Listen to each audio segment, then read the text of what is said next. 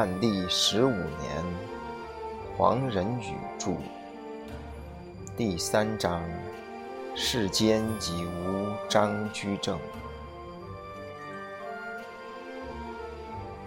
张居正的不在人间，使我们这个庞大的帝国失去重心，步伐不稳，最终失足而坠入深渊。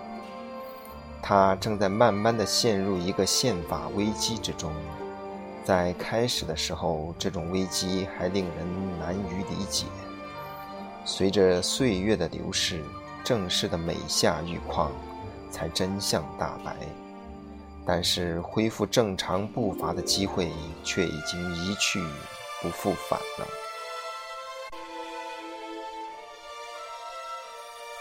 以皇帝的身份向陈辽做长期的消极代工，万历皇帝在历史上是一个空前绝后的例子。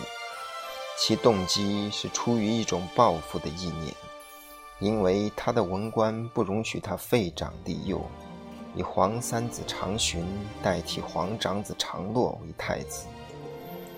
这一愿望不能实现，虽使他心爱的女人郑贵妃为之郁郁寡欢。另外一个原因，则是他在张居正事件以后，他明白了别人也和他一样，一身而具阴阳的两重性，有阳则有阴，既有道德伦理，就有贪心私欲。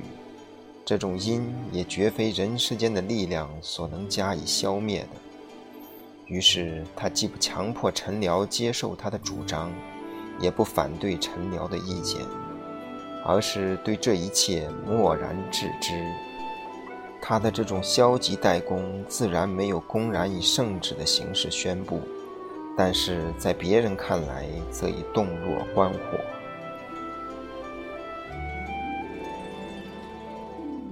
皇帝决心以顽强的意志和臣僚们做持久的对抗。臣僚不让他立长询为太子，他也不立长洛为太子，甚至不让长洛举行冠礼，以便向翰林院的官员就读。就这样，双方坚持达十年之久。迫于强大的舆论压力，他不得不放弃自己的打算。但是他的屈服是带着仇恨的。皇长子被封为太子，皇三子被封为福王，到河南之国。从此，皇帝的心灵上就留下了永久的伤痕。他的臣僚也再没有机会能使他按照他们的意志执行他的任务了。皇帝仍然是皇帝。但是再也不愿做任何事情使他的文官快意，像这样又二十年，各种法定的礼仪在照常进行，但是皇帝已经不再出席，高级的职位出缺，他宁可让他空着，也不派人递补，使那些文官们除了极少数的人以外，已不再有升迁到最上层的希望。臣僚们抗议的奏章不断向他提出，他也不加答辩，因为他知道，只要在奏本上一加朱批，不论是激烈的驳斥还是冷静的辩说，这些朱批和原来的奏折都要送到几十中的办公室里传抄公布，这就正中了那些抗议者的下怀，使他们达到了沽名买直的目的。而暴露了自己缺乏雍容的气度。最合适的办法就是把这些可恶的奏本留中，即扣押在宫内，不加批示。于是，有良心的官员觉得无法执行他们的任务，只好提出辞呈。万历以同样的态度对付这些辞呈，既不原力未留，也不准离职。有的官员在愤怒之余，竟自挂冠而去。吏部建议对他们追捕，以加以纠问。万历同样还是置之不理。到他临朝的后期，一个文官自动离职，就意味着一个名位已被废革，因为不再有人补缺。皇帝和他的臣僚熟读诗书，知道经典史籍赞成臣下向无道之君造反，但这无道必须达到桀纣的程度，即极端的残暴加之于臣僚和百姓。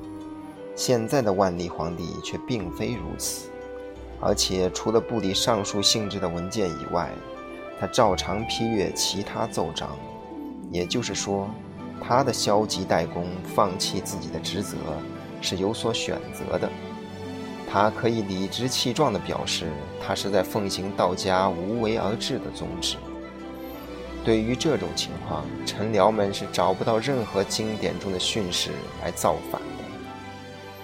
所以，不满甚至激愤的情绪不断滋长，却始终没有发展成为朱毒夫或者清君侧的内战。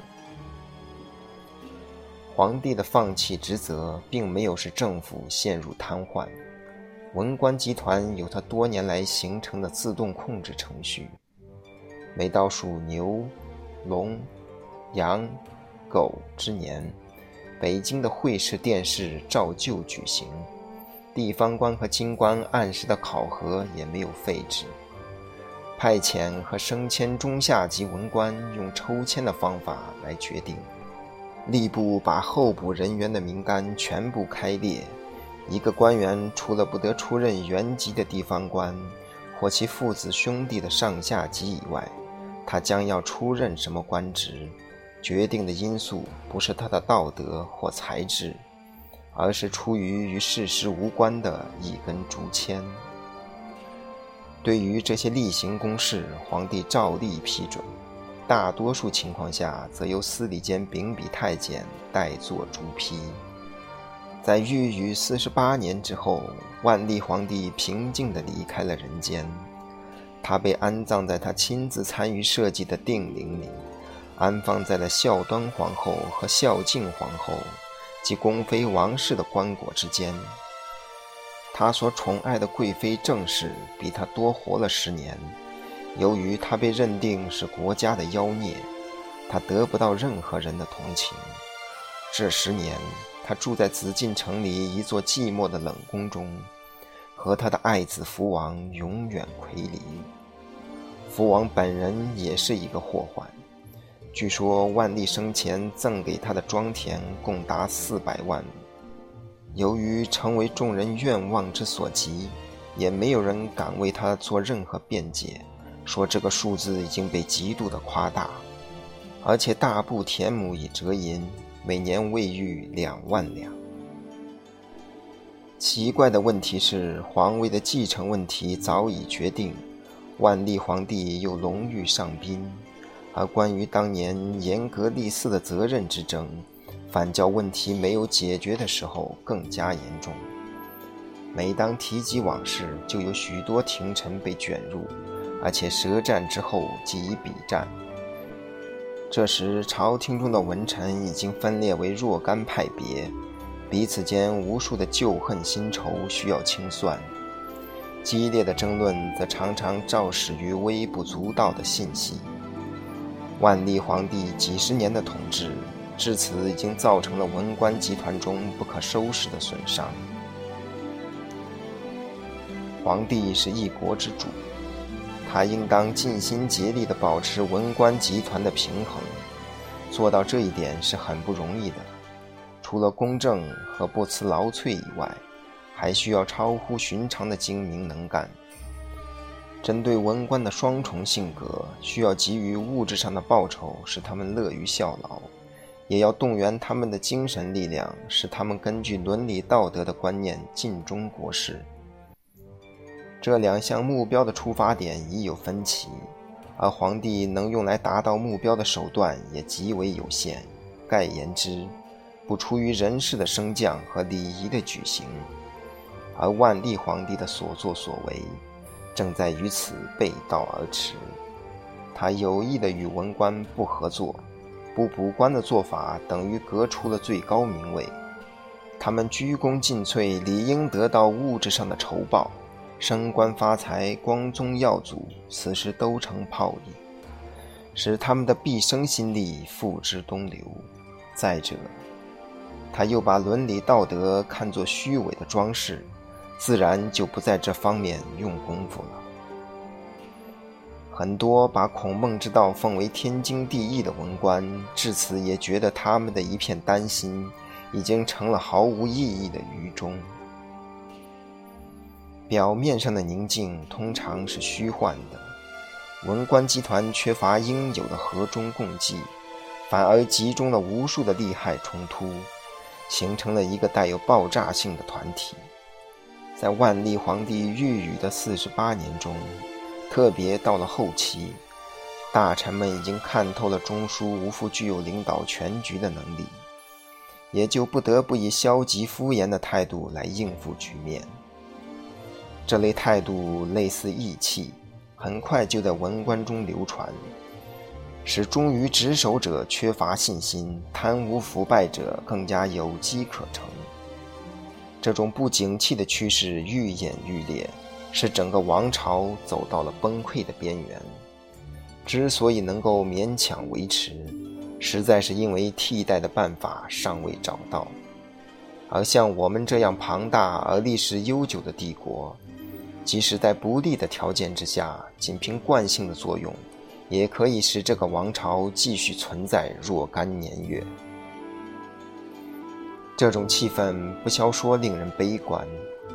有一部分文官，即以后被称为东林党的人，发奋要力挽狂澜。他们的理想是，精神上的领导力量可以在皇帝的宝座之外建树。他们从小熟读四书和朱熹的注释。确认一个有教养的君子绝无消极退让和放弃职责的可能，需要的是自强不息的奋斗。这些以君子自诩的人物，不论在野在朝，总是标榜自己的品德，而指斥和他们不合的人为小人。其后，这一派中若干人被任命为吏部和督察院的官员，执司百官的考察和弹劾。在定期的考核中，他们大刀阔斧地斥退他们心目中认为萎靡不振的官员。这种重振道德的运动，其标榜的宗旨固然极为堂皇，但是缺少了皇帝的主持，其不能成功已在预料之内。皇帝也是人，而并非神，即使他的意志被称为圣旨。也并不是他的判断真正高于常人，他的高于一切的神秘的力量是传统所赋予，超过理智的范围，带有宗教性的色彩，这才使他成为决断人间的最大权威。如果官员们承认他的决断确乎出于他自己，而非佞幸者的操纵，那么即使有欠公允，也可以使大家绝对服从。东林党当然不能具备这样的绝对权威，更何况当日两万名身穿袍服的文官作为一个整体，已经丧失了评定善恶的标准。仅凭这几十个自诩为道德优秀的官员，反倒能定出一个大家所能承认的标准。这几十个官员尽了很大的力量，要重新建立一种能为别人所承认的道德伦理，结果却事与愿违。反对他们的也同样使用了他们的治人之道，即用道德伦理的名义组织他们的集团以资对抗。